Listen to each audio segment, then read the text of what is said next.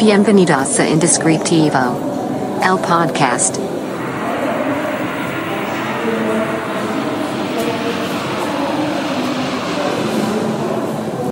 Hola, bienvenido a este nuevo episodio de tu podcast Indescriptivo.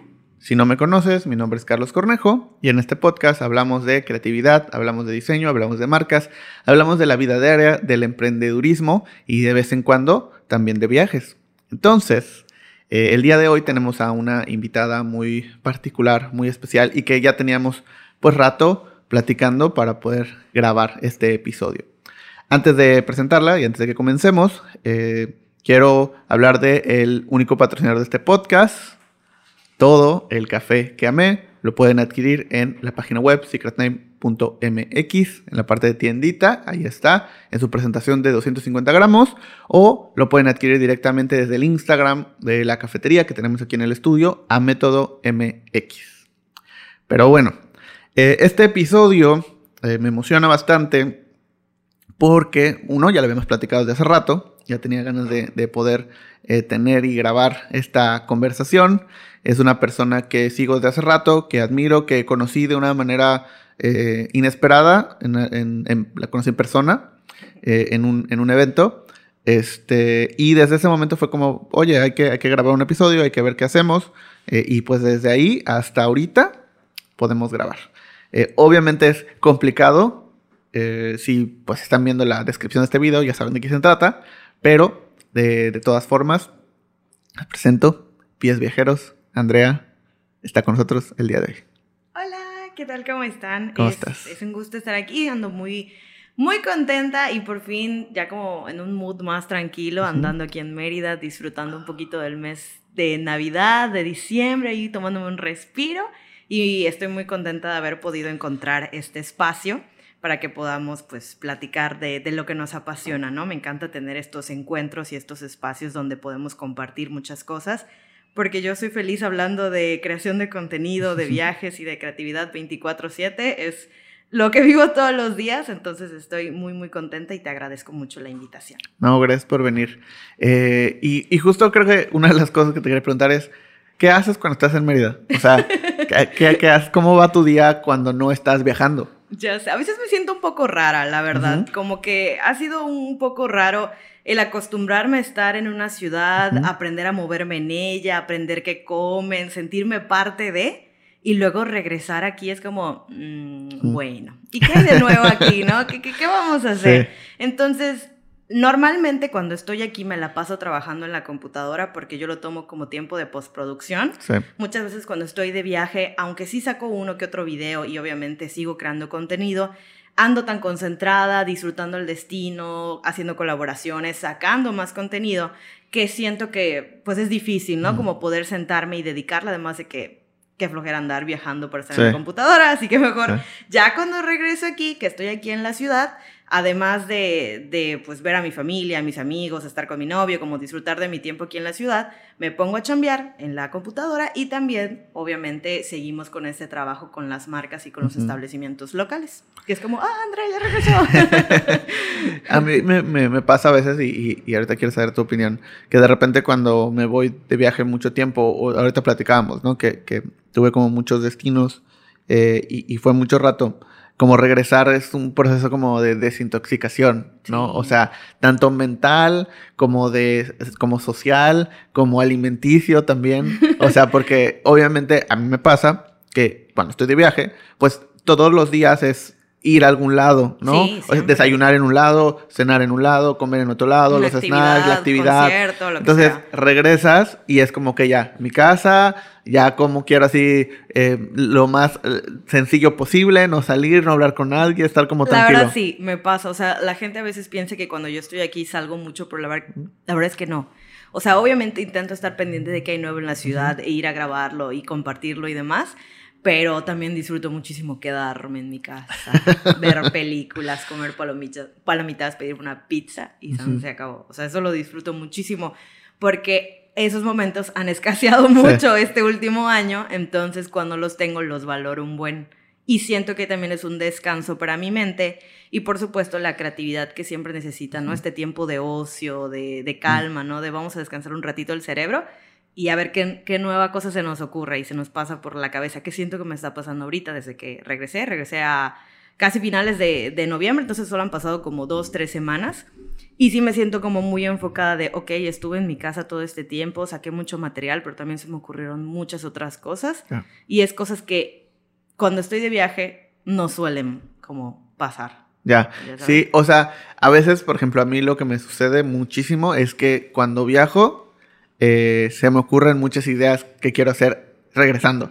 O sea, que es como empiezan a hacer y entonces ya también empieza un estrés de quiero volver porque quiero hacer esto y esto y esto y esto y esto y esto, ¿no? Entonces, pero también luego vuelvo y es como un proceso de desintoxicación y luego ya empiezo a hacer las, las actividades, ¿no? Pero yo creo que también es como em, un recurso motivante para mí porque me obliga un poquito a salir eh, de mi zona de confort y decir, bueno, y aquí en Mérida, ¿qué contenido se te ocurre hacer de tu día a día? yo digo, ay, mi día es aburrido, ¿a quién, le puede interesar? o qué cosa divertida hago durante la semana que pueda compartir con los demás. Entonces también eso me incita a seguir pensando, bueno, me fui a Shmaquil, hice un blog de Shmaquil. Me fui al arbolito Coca-Cola, me fui hice video del arbolito de Coca-Cola. Entonces estoy así como, bueno, voy al Oxxo y grabo un video. Entonces es como buscar esos momentos, ¿no? Y seguir estableciendo como esta mente creativa siempre activa. ¿Recuerdas cuál fue como el primer viaje que, que te hizo decir, o sea, hubo un viaje en particular, tal vez no fue el primero, pero que sí fue eso que cambió y que dijiste quiero hacer esto muchas veces? Mm, yo creo que me pasó en 2019, antes de, de la pandemia me fui eh, como dos semanas a Querétaro, Guanajuato, León, San Miguel de Allende. Hice ahí una ruta bastante interesante. Y me gustó mucho la experiencia de conocer a otras personas, pero también estas personas me contaban, no, es que fíjate que yo tengo un trabajo, salgo a las seis de la tarde, yo quisiera hacer lo mismo que tú, ¿cómo es que tú estás acá? Y yo, no sé, no sé cómo llegué aquí y no sé cómo estoy el día de hoy aquí sin preocuparme por nada, ¿no? Entonces me di cuenta a lo mejor de ese pequeño privilegio que yo ya estaba construyendo o de esa oportunidad premium que estaba creando y dije, o sea, yo puedo hacer más con, con, esta, con este tiempo libre, porque no cualquiera puede decir, ay, no, pues me voy de viaje mañana, pasado y dejo todo, ¿no? Como tranquilamente. Entonces me di cuenta de esa, de esa oportunidad y ha sido más constante. Creo que una de las cosas que más me ha motivado este año es el acercamiento que ha tenido mi plataforma con marcas ya nacionales. Yo amo Mérida, amo la península y la compartiré toda mi vida porque planeo estar aquí constantemente, pero me emociona mucho el hecho de tener oportunidades grandes y sentir que esto está creciendo, que esto puede para más, que tal lugar de la Ciudad de México, tal lugar de Guadalajara me encontró y dijo, no importa que sea de Mérida, la voy a invitar. Entonces eso para mí es como muy gratificante porque yo quiero llegar más lejos, no quiero quedarme en esta burbujita de Ciudad Mérida, la Mérida Blanca y aquí todo tranquilo. Es algo con lo que siempre tengo mucho conflicto y nunca he entendido por qué. Desde que estoy niña tengo ese, ese, problema, ¿no? De quiero ver qué hay más allá. yo, yo sé que México y otras zonas tienen ciertos temas y, y demás, pero esa ansia como de salir y explorar. Y construir relaciones con personas de, de otras partes siempre ha sido como mi motivante. Entonces este año esa ha sido la tirada, de hecho se ha, se ha logrado porque por ejemplo ahorita nuestros seguidores ya no solo son peninsulares, de hecho ya Mérida con Ciudad de México está así y Guadalajara le sigue.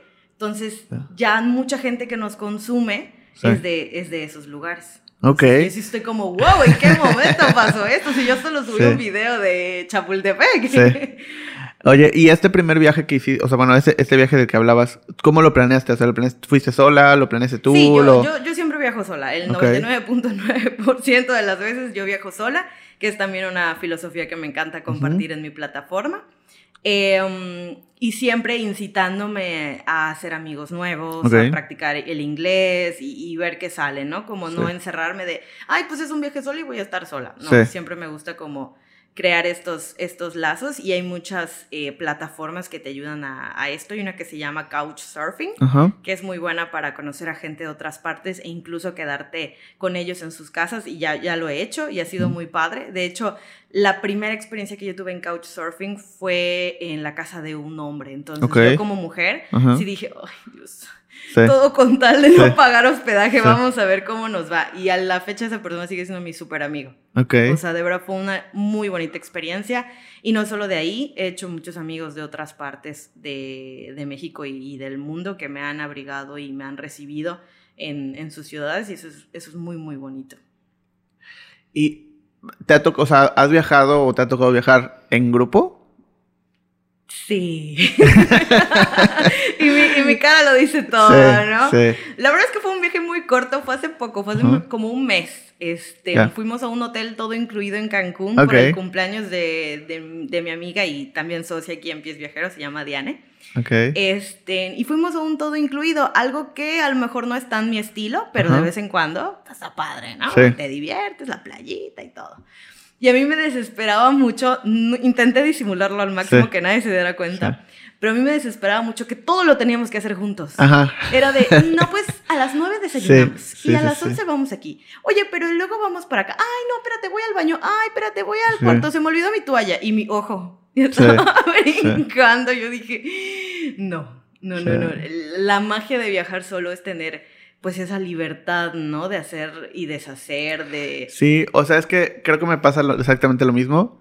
Eh, yo soy una persona que, le- o sea, que, que como le gusta uno, no necesariamente tener como un plan específico, Exacto. ¿no? O ser flexible, o sea, en el sentido de, ok, tal vez sí quiero ir a estos cinco lugares, pero si en el medio me encuentro con un lugar, ¿no? Y al que quiero visitar, pues voy a ir. Sí, claro. O si en el lugar 2 me encantó y me quiero quedar ahí y no ir a los otros tres, no voy a ir. Entonces, es esa idea de estar, ¿no? Entonces, de repente, cuando a mí me toca viajar con grupos, sí es como, bueno, ustedes pueden ir a donde ustedes quieran, yo voy a ir y nos vemos para comer o para cenar o en algún transcurso del día, ven. o nos vemos en el hotel o en la casa. O sea, y, y, y porque es eso, o sea, muchas veces es como complejo el, el, el viajar con más personas porque son muchas personas opinando, ¿no? Sí. Afortunadamente a veces me, me- o sea, me toca viajar también con personas o he conocido personas que son iguales, entonces pues cada quien va por su cuenta o si hay un punto en el que, ah, bueno, pues queremos hacer esto, ¿no? A cuáles sí quieres ir y cuáles... Sí, y, como... y que a veces tienen gustos muy similares a los míos. Entonces, que, que está padre y que podemos ir juntos. O sea, sí podemos ir juntos, pero porque tenemos los mismos gustos. Y porque además, si en algún punto alguien quiere hacer algo diferente, o se puede ir o puede decidir si acompañarlo. Claro. Entonces, creo que eso, eso es, es, es importante y, es, y está padre a veces, ¿no? Pero eh, justo ahorita que decías lo del todo incluido, me venía a la mente eh, esto que, que- que te quería preguntar. Tú hablas o has hablado en, en varios eh, contenidos, en varios videos, de este tema de ser un nómada digital, ¿no? ¿Cuál sientes tú que es la diferencia entre un nómada digital y un viajero? Mm, pues mira, al final de cuentas yo siento que el, el viajero tiene como el privilegio, si lo queremos ver Ajá. así, de a lo mejor desconectarse Ok. por completo. ¿no? Y olvidarse de ciertas cosas del trabajo, o a lo mejor adentrarse por completo en este mood como muy de desconexión, relajación, tranquilidad, que está bien. Pero yo siento que un nómada, o al menos en la versión híbrida que yo siento que ya estoy, es como, yo sigo chambeando. Sí. O sea, me voy dos semanas, pero ando en el teléfono viendo pendientes, dedico ciertas horas de mi día a chambear en la computadora, videollamadas, oye, ¿qué pasó? Porque las, las cosas siguen Sucediendo. moviéndose y, fu- y funcionando, aunque yo no esté físicamente, yo tengo un equipo de trabajo y ellos me dicen, vamos a hacer lo posible por intentar no molestarte, pero lo más probable es que, Sí. es que pase, y normalmente siempre pasa. Entonces, siento que los nómadas andamos en un flujo muy, un ritmo Sí. muy acelerado.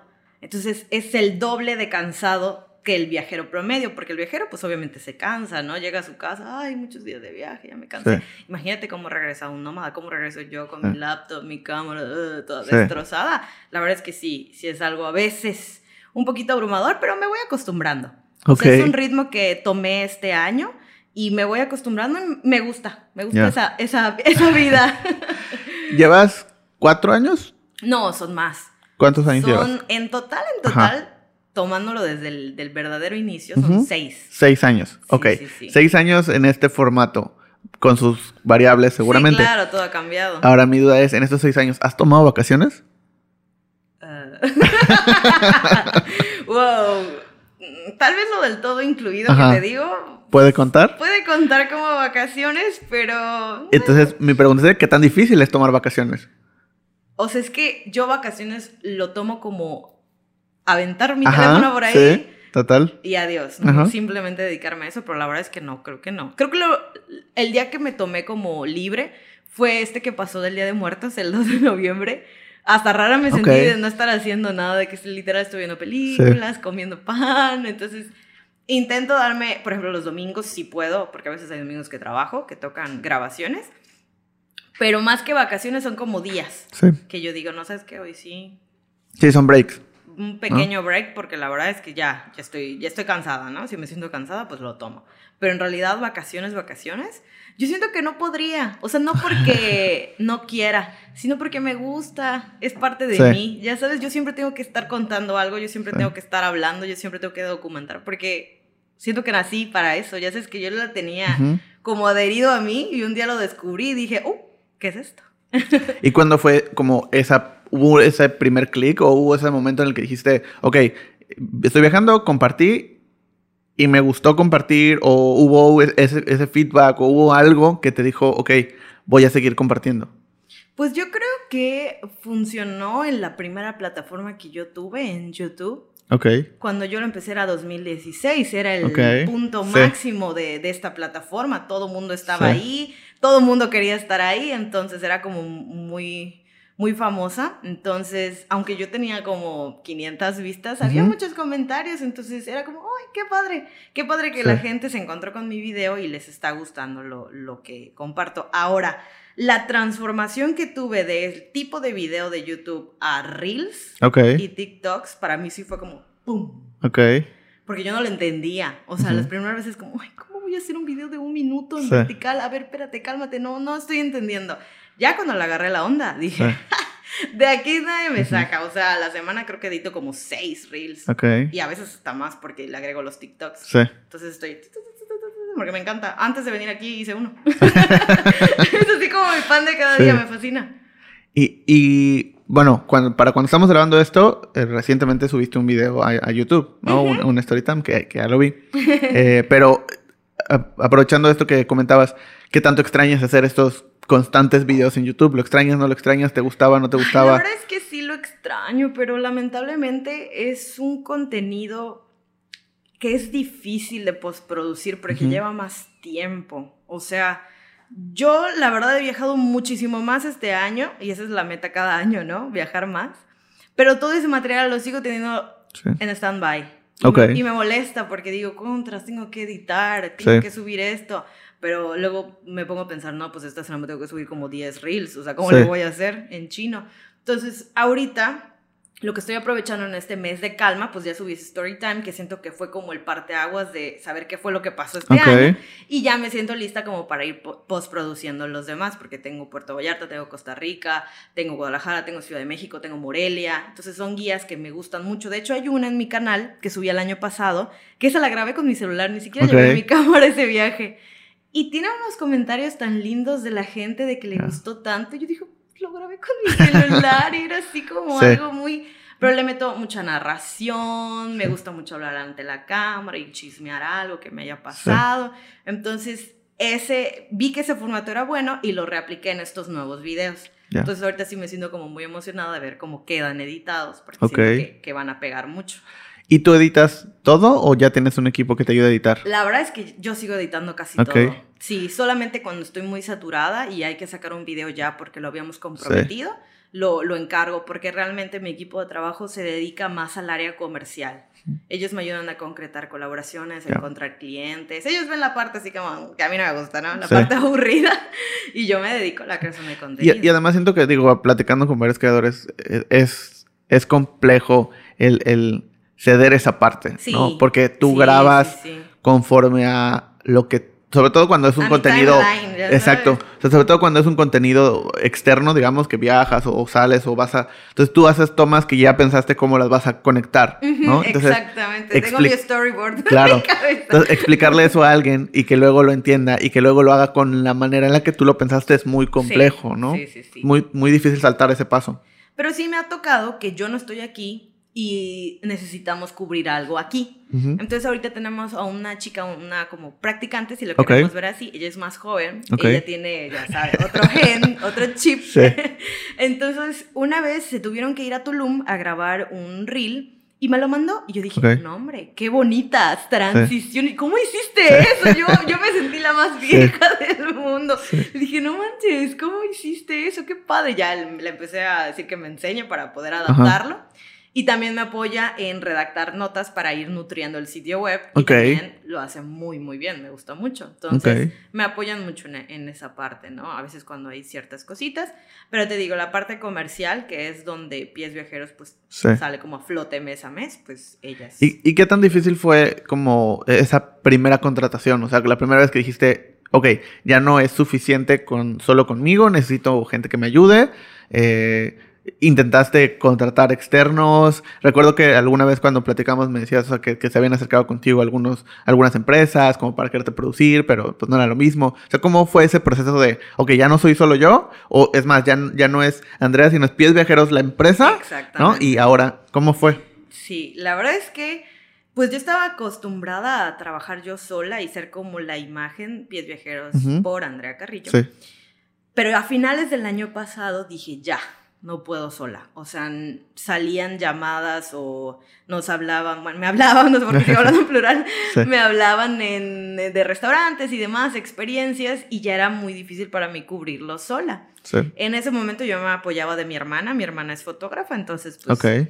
tiene otro estilo y ella está inclinada a otras cosas, pero bueno, cuando me Sí, podía apoyar, me ayudar. apoyaba. También una amiga que tengo que es fotógrafa gastronómica, también me ayudaba en ese aspecto, pero al final de cuentas era como algo muy esporádico, no era como que sintieran que ellas querían formar parte, y está bien, no pasa nada, cada quien tiene sus propios proyectos. Yo creo que lo manifesté o algo así, porque yo de plano siempre decía, es que ya no puedo, ya no puedo, ya no puedo, necesito, necesito, ¿qué voy a hacer? ¿Qué voy a hacer? ¿Qué voy a hacer? Entrevisté a una que otra persona como para que me ayude con las fotos de forma como más constante, pero se quedó ahí. La verdad es que no, no me terminó de convencer mucho eso.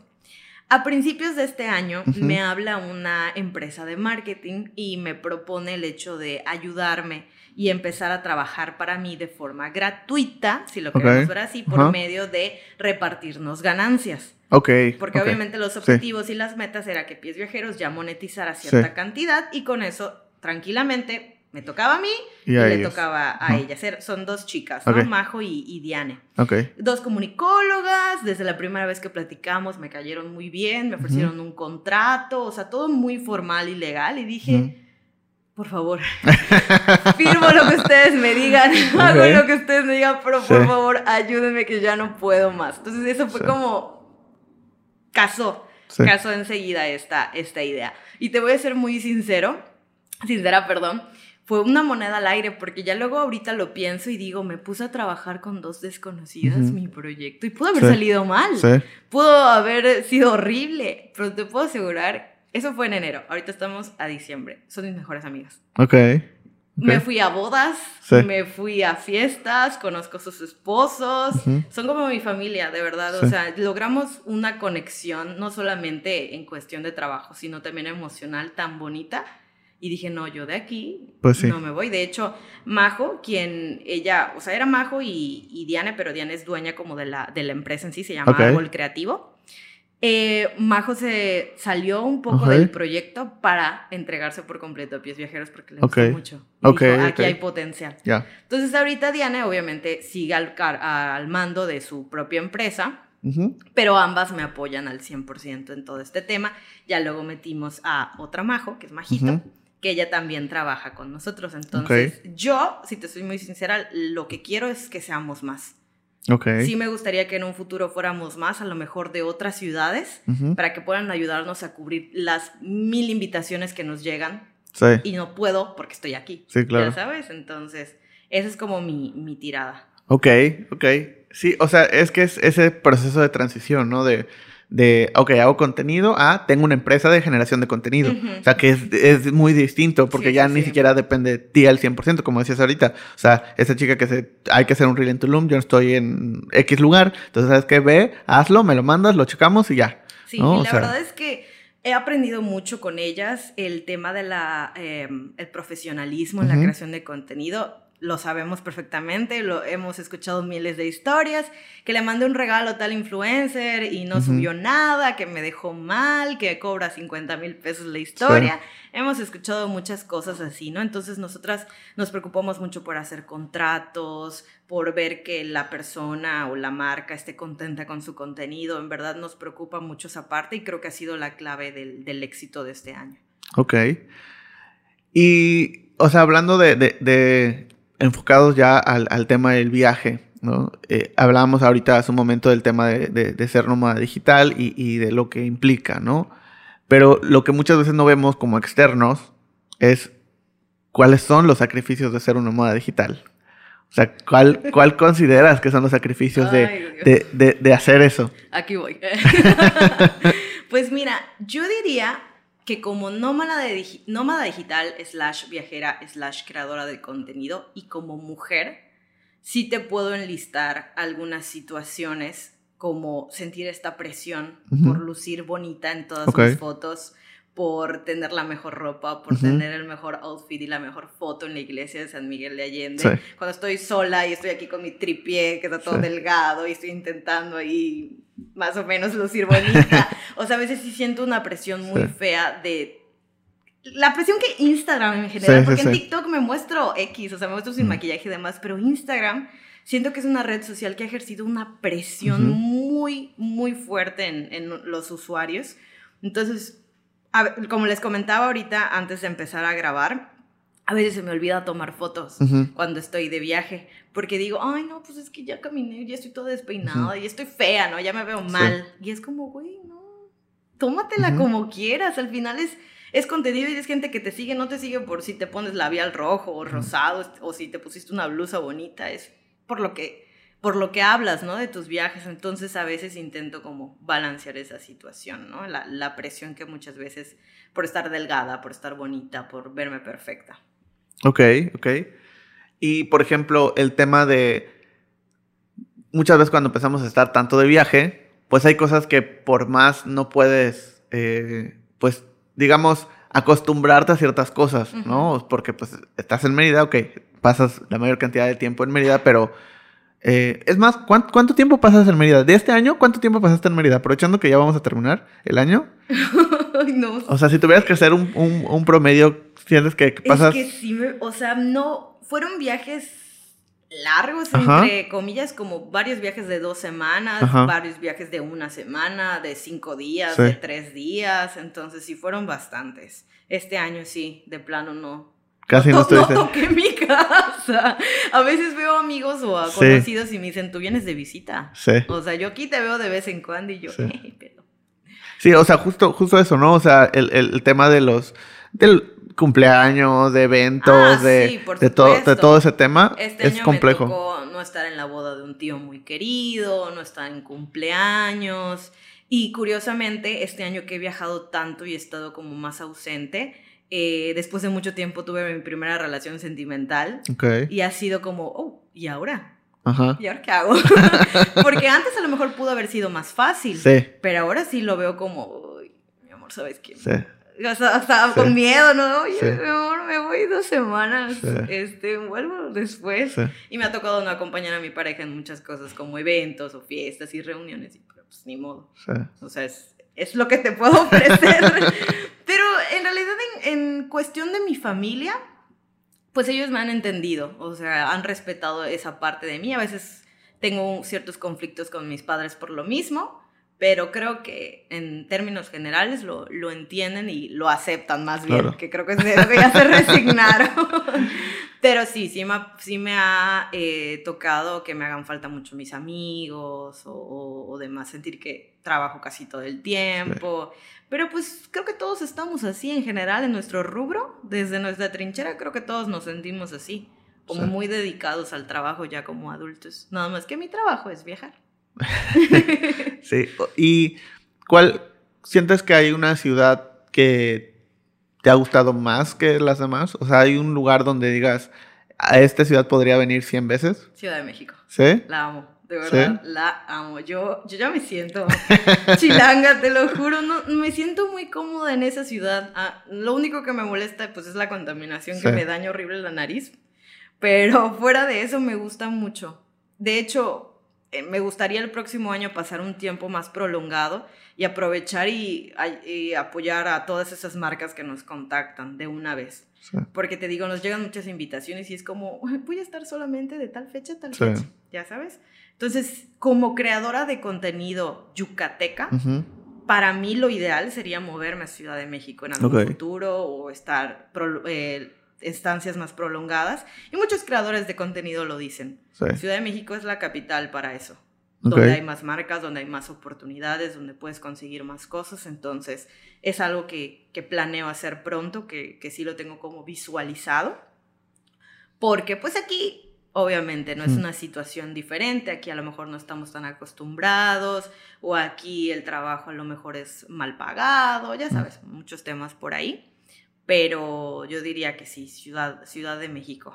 Ok, y sientes que todavía, por ejemplo, en, en México, tú que viajas tanto, ¿qué es lo primero que, o sea, cuando dicen, ah, ¿de dónde eres? Y dices, ah, pues de Mérida, ¿qué es lo primero que te dicen? Que no parezco. Creo que obviamente ahorita hablando en confianza o si estoy con mis amigos o ahorita con ustedes, obviamente el acento yucateco se nos sale a flor de piel a todos. Pero normalmente cuando viajo, yo, trabajé en la radio muchos, eh, un par de años, hace, hace ratito. Ok. Entonces aprendí a modular mi acento, era una habilidad que teníamos que desarrollar. Entonces normalmente cuando estoy de viaje y sola, intento como, no, pues que no sepas de dónde estoy. Para que no, no me hagas algo.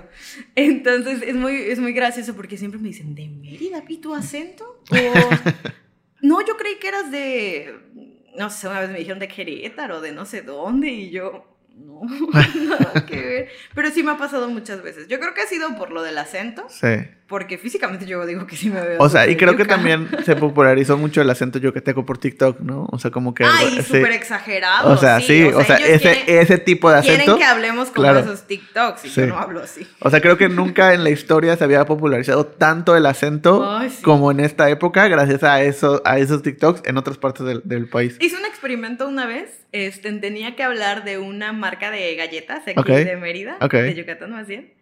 Y dije, voy a hacer un TikTok gracioso, pero voy a marcar un poquito más mi acento. No tan exagerado, pero lo voy a marcar y voy a usar nuestras palabras. Fue un éxito en comentarios. y dije, bueno, de vez en cuando lo voy a hacer. no me encanta, pero como del lado gracioso, va. ¿Y cuál crees que es la perspectiva o cuál crees que es lo que ven o lo que conocen en otros estados de, de Mérida o de Yucatán en general? O sea, ¿qué, ¿cuál sientes que es como si hiciéramos un promedio, cuáles han sido los comentarios que más te han hecho o, cómo, lo, cómo lo visualizan, bajo tu perspectiva, obviamente. A mí me sorprendió mucho, hace, hace como dos meses estuve en Morelia, Michoacán, que es una ciudad preciosa, sí. tiene una arquitectura bellísima, pero es muy pequeña. Muy. Muy. O sea, se quedó no sé en qué año, porque Mérida ya creció mucho en comparación a... Sí.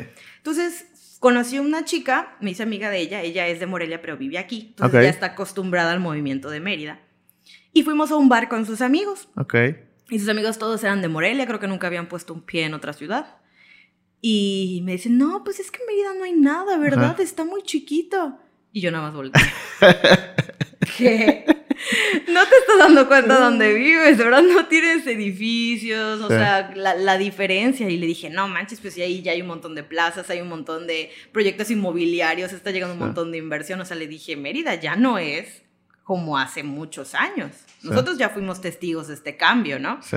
Pero la gente, hay, no todos, por supuesto, no voy a generalizar, pero sí hay algunos mexicanos que siguen creyendo que Mérida es, es muy chiquito. Ahora, hay otras personas que romantizan exageradamente Mérida, de que el lugar perfecto para vivir, yo ahí me voy a ir y mi vida va a ser la ideal y nunca voy a sufrir ningún problema económico social. ¿no? Que ese es el, el problema. Y ahí es donde yo meto mi cuchara y les digo, no, ¿sabes qué? No le creas a la publicidad de la inmobiliaria que te están vendiendo una casa, yo te voy a contar qué, qué, otros problemillas hay, ¿no? Entonces también, como en esa parte, abogo por, por ello, ¿no? Porque sí siento que hay una romantización exagerada de nuestra ciudad y por eso tanta gente se quiere venir a vivir. O sea, escuchan que soy de Mérida, me dicen primero que no parezco de Mérida y luego segundo Ah. me dicen que se quieren ir a vivir Sí. a Mérida. Sí. Entonces, O sea, y justo me- en este viaje que, que- que estuve haciendo ahorita en, en noviembre me tocó ir a, a- Morelia, fui a dar una conferencia. Eh, y sí, yo nunca había ido a Morelia. Yo tampoco, era mi primera vez. Es, es la primera vez. Y, y sí, o sea, me sorprendió el, el- el- el tamaño de la ciudad. O sea, es una ciudad pequeña en, en Ujú. general. Creo que se percibe diferente, o por lo menos así lo vi yo, porque pues tiene alturas, ¿no? Entonces de repente hay curvas, de repente hay cosa que en Medida no tenemos. jamás en la vida. Entonces, de repente hay, una, hay, hay unas distancias, por ejemplo, yo donde estaba era una zona que se llama Santa María. Creo que sí, Santa María. Está como un poquito alejado, ¿no? Pero realmente está muy cerca. Haces más tiempo porque tienes que hacer, es como bajadita y curvas y así. Te Cosa que, cosa que en Mérida pues estuviéramos muchísimo más cerca, ¿no? Es como del alemán al centro, hace Ujú. cuenta, ¿no? Eh, pero, pero sí, o sea, y creo que la perspectiva que tenían de, Mérida específicamente ahí era eso, es como una ciudad muy tranquila, una ciudad muy eh, donde no pasa nada, este, y, ya, ¿no? Y, y- creo que sí, en muchos o sea, creo que sí, pero no a, la vez, o sea, por- te voy a poner un ejemplo. Lo resulta que uno de los, fuimos a cenar eh, un día y al otro día nos enteramos que hubo una balacera enfrente de donde estábamos cenando, ¿no? Y dices, pues bueno, eso no pasa en Mérida, Sí, ¿no? también. O sea, no, o- También, sí, no, no también. llegamos a ese punto. Eh, o sea, sí es una, y además de una ciudad más tan chiquita como Morelia, era como... se escucha más. Sí, es más to- total, totalmente. Pero es una ciudad muy bonita que también me sorprendió y me, me quiero Sí, volver a ir. Fíjate que, pues obviamente mujer, viaja sola, shalala, pues me habían pintado Morelia como lo más peligroso Sí. del mundo y eso es lo que a mí más me gusta de viajar sola, que muchas veces esas ideas que Sí. me meten en la cabeza, llego y digo, no. Sí, O no, sea, no. o sea, Mucha gente, no, Morelia está bien, tranquilo, Sí. mientras tú no te metas en zonas Sí. que no, quédate en lo turístico, que eso pasa en muchos lugares, Sí. en muchísimos. No estoy diciendo que jamás me va a pasar nada, o sea, estoy expuesta a, y es una realidad, pero bueno, tampoco llegar con estas creencias Sí. que pueden sentirme, me hacer sentir más nerviosa, con miedo y demás. sí, o sea, creo que, digo, hablando específicamente de, de- Morelia, como hablamos, yo nunca me sentí inseguro. No, para nada. Y, y la ciudad estaba muy tranquila, la gente es muy amable, Sí, sí, el lugar es muy bonito. eh, pudimos, o sea, tuve chance como de que, pues viajar, o sea, o estar allá. Y, y, pues una persona local nos fue contando y fuimos a lugares y espacios. Y luego un amigo ahí nos empezó a contar como las historias del centro y estuvo muy bonito. Eh, pero, pero sí, o sea, creo que hay también esa perspectiva. De, de dos vías, ¿no? Tanto lo que nos dicen a nosotros de los demás lugares como lo que le dicen de Mérida.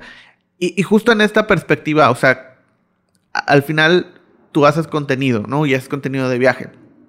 Hoy que, que, justo hablabas del tema de cada vez me ven más personas de otros lados que no es Mérida, ¿no? ¿Te sientes o cómo, cómo percibes esa parte de un poco la responsabilidad o, no? O sea, quiero saber tu perspectiva de pues ser como esta embajadora de la, de, de- de- la ciudad, del, del estado, o sea, tanto yéndote a otros lugares como generando contenido acerca de Yucatán y Mérida y todo, porque al final si te ve gente de Guadalajara, probablemente es porque, oye, quiero viajar a Mérida y lo que voy a conocer por primera vez de Mérida, ya real, pues va a ser a través de tu contenido, ¿no? Mm. O sea, ¿cómo, ¿cómo te sientes o cómo percibes esa parte? Pues mira, yo siento que si fuera por mí, yo le hablaría a mis seguidores de cosas de Mérida que, que nos escuchan, ¿no? Ok, Pero ¿qué, ¿qué pasa si yo hago eso? Me voy a cerrar muchas puertas.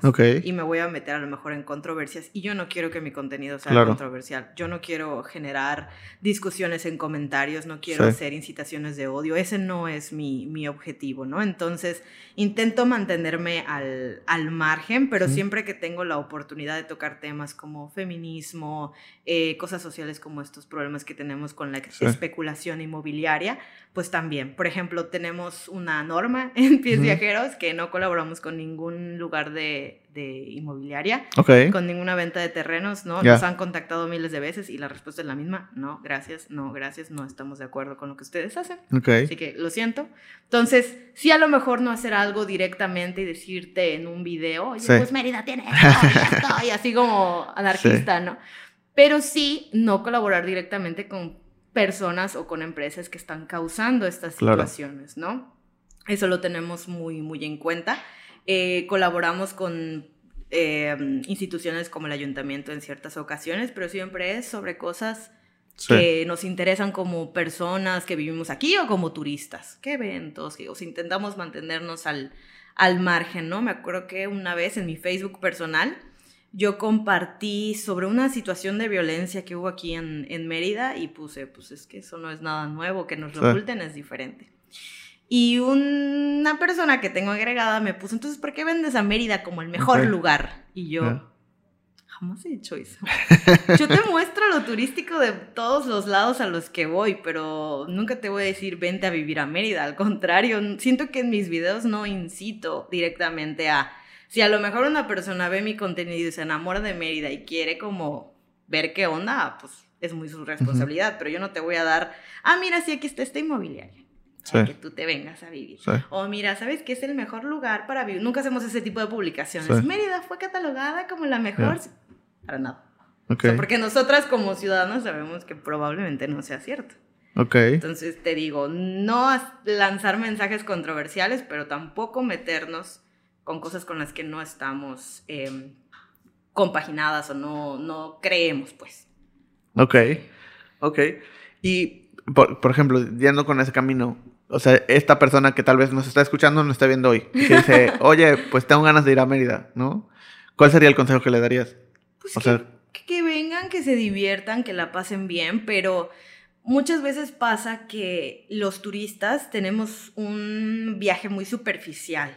Conocemos por encimita al Sí. destino, ¿no? Y yo les diría siempre que si tienen la oportunidad intenten conectarse más con el lugar, es decir, ¿por qué en este restaurante em, el queso de bola me lo cobran a 400 pesos, Ujú. pero fui a un pueblito y estaba mucho más rico y me costó Ujú. 50? ¿Quién es la señora que me está preparando la comida?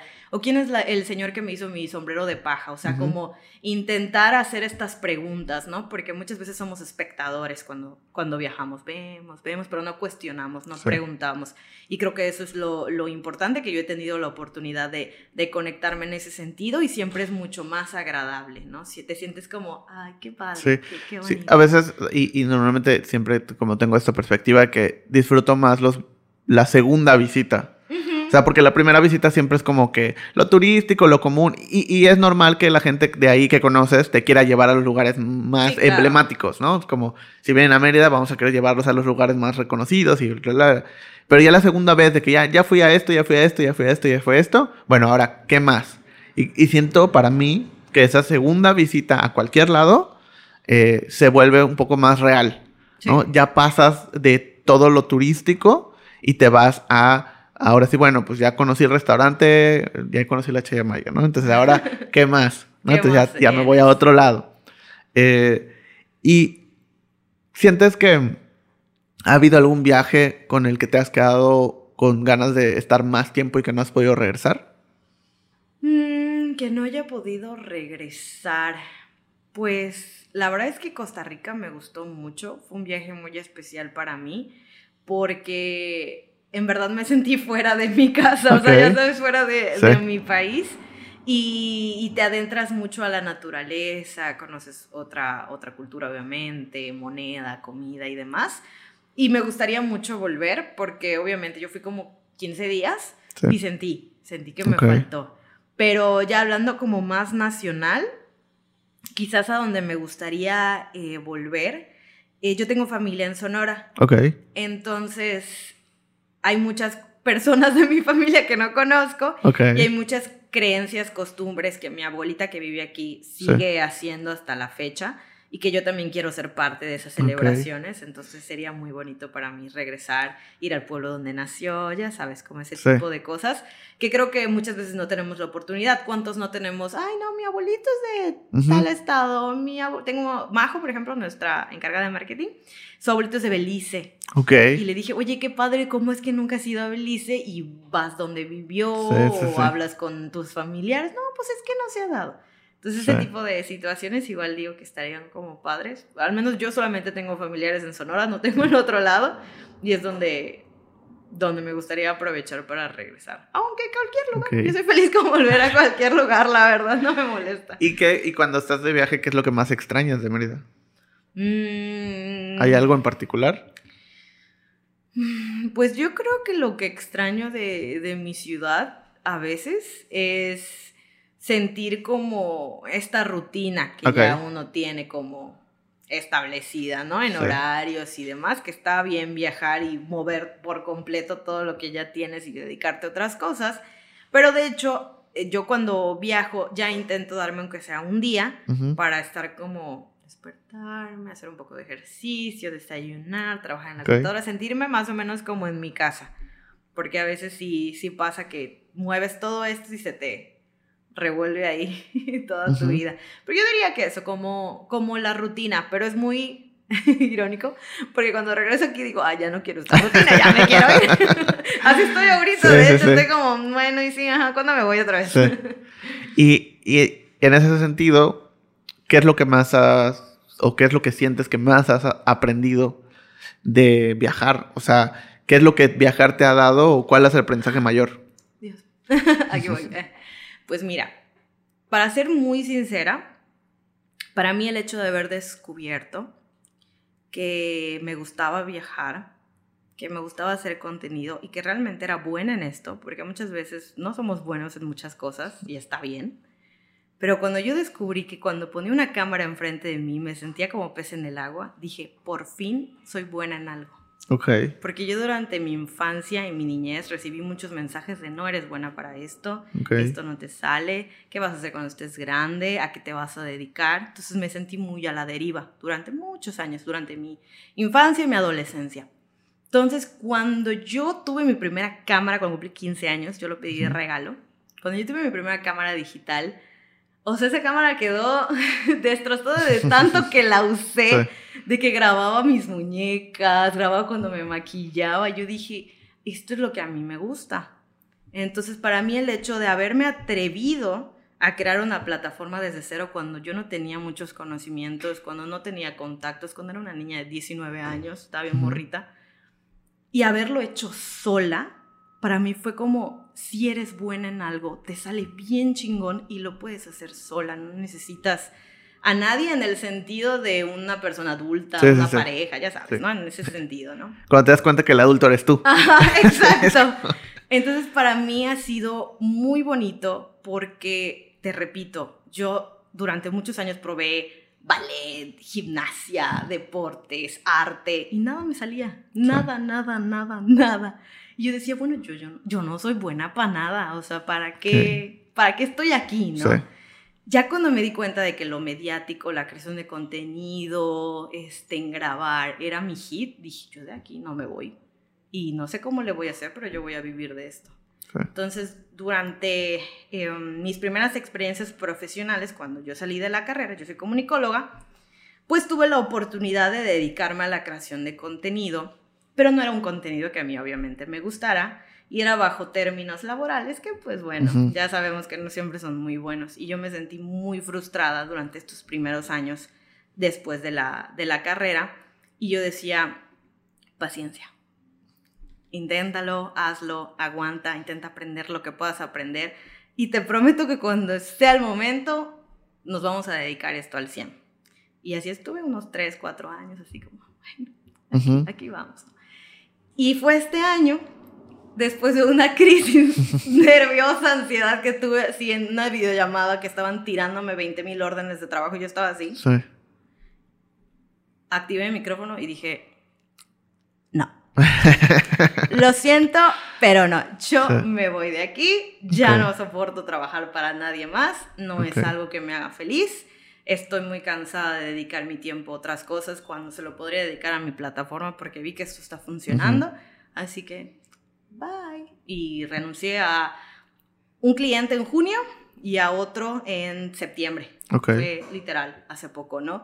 Y a partir de eso no te imaginas la paz mental que yo siento de poder por fin dedicarme a lo que yo quiero, aunque a lo mejor ahorita no sea millonaria Sí. ni gane un millón de pesos al mes como otros influencers, pero yo soy feliz y yo quiero hacer esto toda mi vida. A lo mejor ya hablaré de otros temas, qué sé yo, no sé a dónde me va a llevar todo esto, pero la narración de historias, el storytelling, la edición, los blogs, compartir algo es lo que a mí me, me llena. Entonces, platico con otros amigos y siento que yo logré algo que muchos no, encontrar algo que de verdad te, te guste, ¿no? Porque cuántas personas no hay que estudiaron una carrera obligadas por sus papás, que están trabajando en un lugar que no les gusta, pero es lo que hay. Entonces yo tuve la oportunidad de decir, no, no, gracias. ¿Y sientes que hubo una persona, alguien, una cuenta, un creador de contenido, un familiar, que fue como ese punto de inspiración o que dijiste, bueno, eh, así, esto es lo que quiero hacer, me, me gusta esto, que, o que empezaste a tomar inspiración para hacer lo que haces? Pues mire, yo los creadores de contenido compartimos este sentimiento que te digo de andar como vagando por la vida, probando cosas, viendo que esto no te gusta, viendo que esto no te sale. Entonces, estas personas que, que, yo sigo que siempre se han sentido así, una de ellas es una chica chiapaneca que ahorita está haciendo un boom, la amo, se llama eh, Traveler en redes sociales, buenísimo su, su trabajo y ella comparte que no, pues no sé manejar. Este, terminé mi carrera de diseño, pero pues ahí se quedó el título y ella lo que se dedica es a crear contenido y solo a eso y con eso ha alcanzado y ha logrado muchas cosas. Entonces, para mí el hecho de tener un ejemplo de, de una mujer que pudo decir, esto es un trabajo de verdad y no estoy jugando, no estoy inventándome una profesión, es muy padre, ¿no? Que es el hecho que valorar lo que hacen creadores de contenido. Yo sé que hay muchos influencers y personas que hacen cosas que no están bien y que su contenido puede ser un poco vacío, superficial, pero están ahí y ni modo. Hay gente que los consume, yo a veces los consumo por morbo, por risa y está bien. Pero también hay otros, otros creadores que de verdad queremos aportar algo y lo hacemos de forma profesional y eso mm, es a lo que hay que darle valor, ¿no? Y y que nos tomen en serio, que no, yo no llegue con mi familia y digan, ay, estás desempleado desde septiembre. No, eh, trabajo todos los días en mi plataforma y en mi blog, intentando crear contenido, intentando que se monetice, intentando que llame la atención entre los miles de creadores de contenido de viajes que tenemos en México y en el mundo. Entonces es una tarea, por supuesto, difícil, que siento que ya pasé como el trago, el, como el saltito, que era lo, complicado, que era saltar de, un punto a otro. Pero ahora sí lo que quiero es llegar ya más lejos y que me volteen a ver marcas más grandes, que al final de cuentas pues son los que pueden ayudar a monetizar más tu proyecto, porque apoyamos a muchos emprendedores y a muchas cafeterías y a muchos lugares locales y a veces no les cobramos porque entendemos la situación de un emprendedor. Yo lo vivo todos los días. Yo sé lo que es tener que pagar tu tarjeta, tus cuentas cuando a lo mejor no hay tanto dinero. Entonces el hecho de negarnos a ayudarlos, pues no me parece, no me parece justo, ¿no? Entonces, obviamente para que todo esto se pueda hacer, yo necesito monetizar de otra manera mi plataforma y es por eso que estoy muy interesada en seguir contactando o que nos contacten marcas grandes. Y ahora vamos con ese camino. ¿Qué es lo que tendría que tener una marca para poder trabajar contigo? Pues mira, lo, más importante es que sea congruente con lo que promociona y con lo, con lo que ofrece, ¿no? Porque hay muchos servicios de transporte, hay muchos hoteles, hay muchos hostales, pero el hecho de que te diga, no, pues yo te ofrezco un espacio especial para los nómadas digitales y tienes un coworking y vas a poder trabajar, pero llego al lugar y el internet es una porquería, te digo, no, pues ¿qué onda, no? O sea, me estás vendiendo algo que al final no me puedes cubrir. No sé, una vez nos tocó con un hotel que no lo publicamos porque pues era de una cadena y nosotros dijimos, pues, pues un hotel ya conocido, va a estar bonito el cuarto. Oh, sorpresa, está horrible, no fue muy feo. Y le dije a mi equipo, ¿sabes qué? Esto yo no lo publico, o sea, porque no está siendo congruente. La verdad no hemos vivido muchas situaciones así, afortunadamente pero sí, siempre estamos preocupados por marcas que realmente creemos que van a ser eh, llamativas para nuestro público, que les va a servir la información que les damos en sí.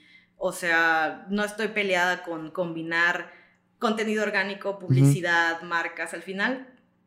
Y esto lo, lo decía Traveler, me parece muy interesante yo te estoy ofreciendo contenido gratis. No te estoy cobrando un peso por los 10 reels que te subo a la semana de 20 mil consejos de ciudades simultáneamente. No te estoy cobrando nada, ni te estoy pidiendo nada, ni un founding, ni un solo peso.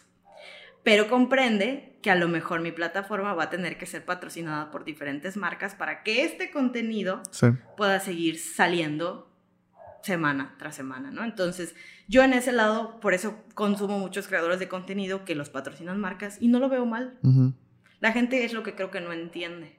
A lo mejor el, tema es que no lo comunican gracioso, creativo y no llama la atención, pero creo que es necesario para que todo esto pueda salir. Sí, o creo que como decías, la congruencia también, o sea, de decir, me van a, voy a darles un anuncio porque me están pagando porque eso me ayuda a seguir creando contenido. Entonces vayan a verlo, véanlo, denle un clic y ya, con eso me están ayudando un montón. Muchos, muchos youtubers sus videos, oigan, este video es patrocinado por tal marca, no sé qué, aquí está el enlace, pero así comencemos con el video. Están siendo claros y están siendo como pues sinceros con, con, con eso, ¿no? Obviamente yo sé que hay muchas Em, leyes y medidas que ya tenemos que poner en, enseguida en la plataforma de creadores de contenido de México.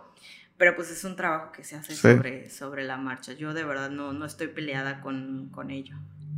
Y hablándole ya directamente a esas personas o esa persona que quiere empezar a viajar solo, sola, eh, ¿qué, le, qué, ¿qué, le, dirías? ¿Qué consejo les darías?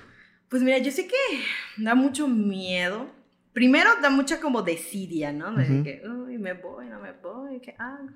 Cuando te topas con el muro de organizar un viaje tú solo, con, y si a lo mejor tienes presupuesto limitado, es todavía más difícil, es un reto.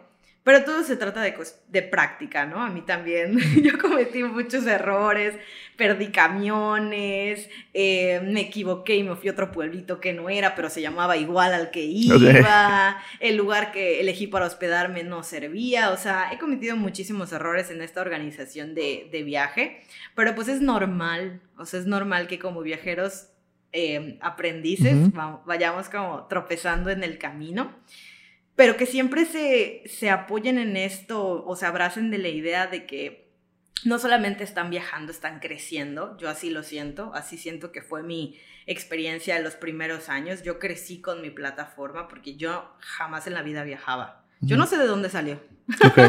no sé qué mosco me picó un día y dije, ah, voy a viajar. Okay. Porque nunca jamás, mm, o sea, no, no era algo a lo que estaba acostumbrada, no era algo que yo veía, nadie me lo puso la, en la, en la cabeza. Entonces, si tú, tienes como este bichito, este gusanito que te anda picando, que quieres viajar, que quieres conocer, yo te diría que tengas mucha paciencia, que estés como preparado para imprevistos, porque van a pasar y van a pasar muchos. Espero que no sea ninguno grave, pero todo se puede resolver, ¿no? En esta vida todo tiene una solución, aunque no lo parezca. Entonces es ir sobre la marcha. Si lo vas a hacer con miedo, hazlo con miedo, que sea tu motivante no tienes que irte tan lejos, no te tienes que ir a la India ni te tienes que ir a Filipinas, o sea, puedes viajar aquí dentro del, país o Latinoamérica, no sé, que es el mismo idioma, más o menos la misma, las mismas tradiciones, entonces no hay tanto shock cultural. Y yo diría, yo diría eso, que, que lo disfruten, que no se presionen tanto porque su viaje sea perfecto, porque la verdad eso sí da mucha flojera. O sea, querer que tu experiencia sea perfecta y que tu itinerario se cumpla al pie de la letra es algo imposible, te vas a frustrar y ya no vas a querer volver a viajar en la vida. Entonces, el viaje es eso, un momento muy lleno de cosas espontáneas que pueden surgir en el camino, que algo te puede gustar, algo no te puede gustar, cambias de planes, te vas a otro lugar. Yo creo que eso es lo divertido de los viajes, ¿no? Que nos da esta como libertad de la vida y nos enseña lo que a veces no tenemos en nuestro día a día, ¿no? Que es esta, estos momentos como inesperados. Ok, ok. Eh, pues me gustaría para terminar, para ir dándole cierre a esto, eh, hacerte una pregunta, un pequeño ejercicio. Ok. Si hoy te dijeran y, llegaran contigo y te, dijeran, oye, em, quiero darte el control total de la marca turística México. Okay. ¿Qué harías? O sea, ¿qué, ¿qué, contarías? ¿Qué mostrarías? ¿Cómo lo plasmarías? O sea, tú tienes la marca turística México en tus manos. ¿Qué sería lo que quisieras contar?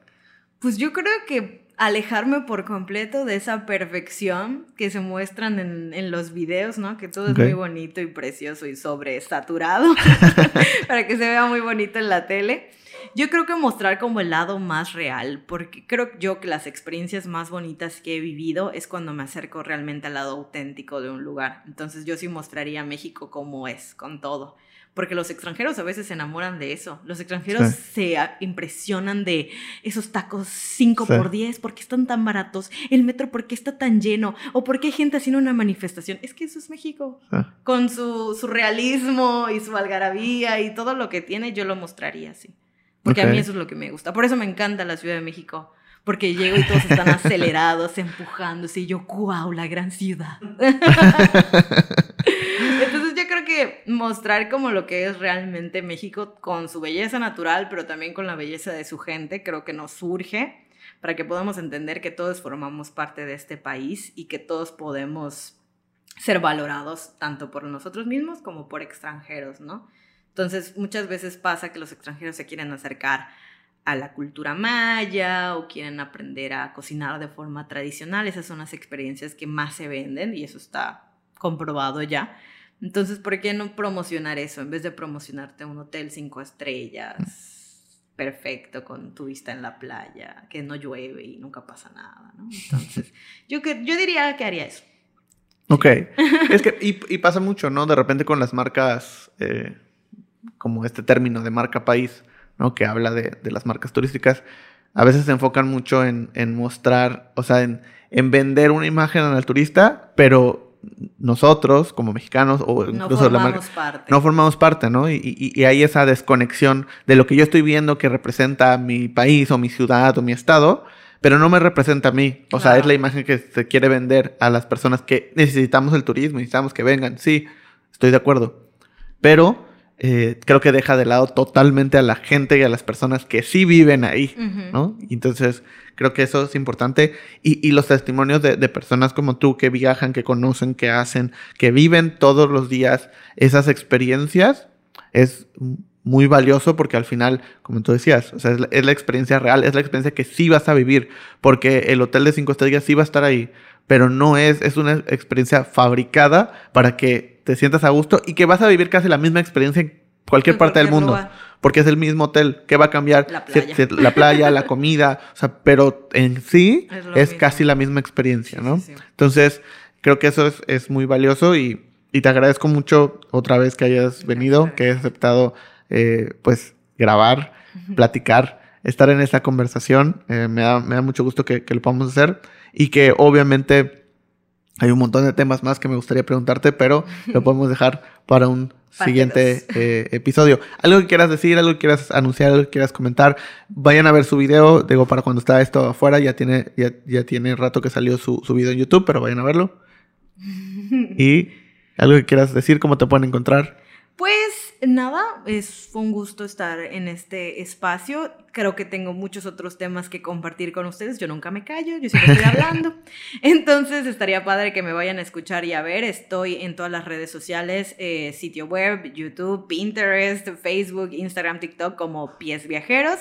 Al final van a ver contenido diario absolutamente de todos los lugares que visito, no solamente eh, local.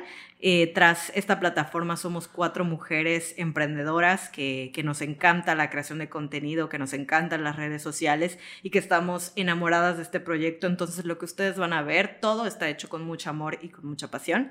Entonces los espero por ahí. Y pues nada, cualquier cosita pueden mandarme un mensaje, yo leo absolutamente todo y contesto absolutamente todo. Eso sí, a pesar de que hay más gente en la plataforma, yo soy quien contesta todo. Entonces, ahí nos vemos por ahí si tienen alguna duda, inquietud, sugerencia, comentario. Pues muchas gracias y muchas no, gracias, gracias, a todos a los que nos vieron, nos escucharon este episodio. Nos vemos en el siguiente o nos escuchamos en el siguiente. Bye. Hasta luego. Esto fue Indescriptivo. El Podcast.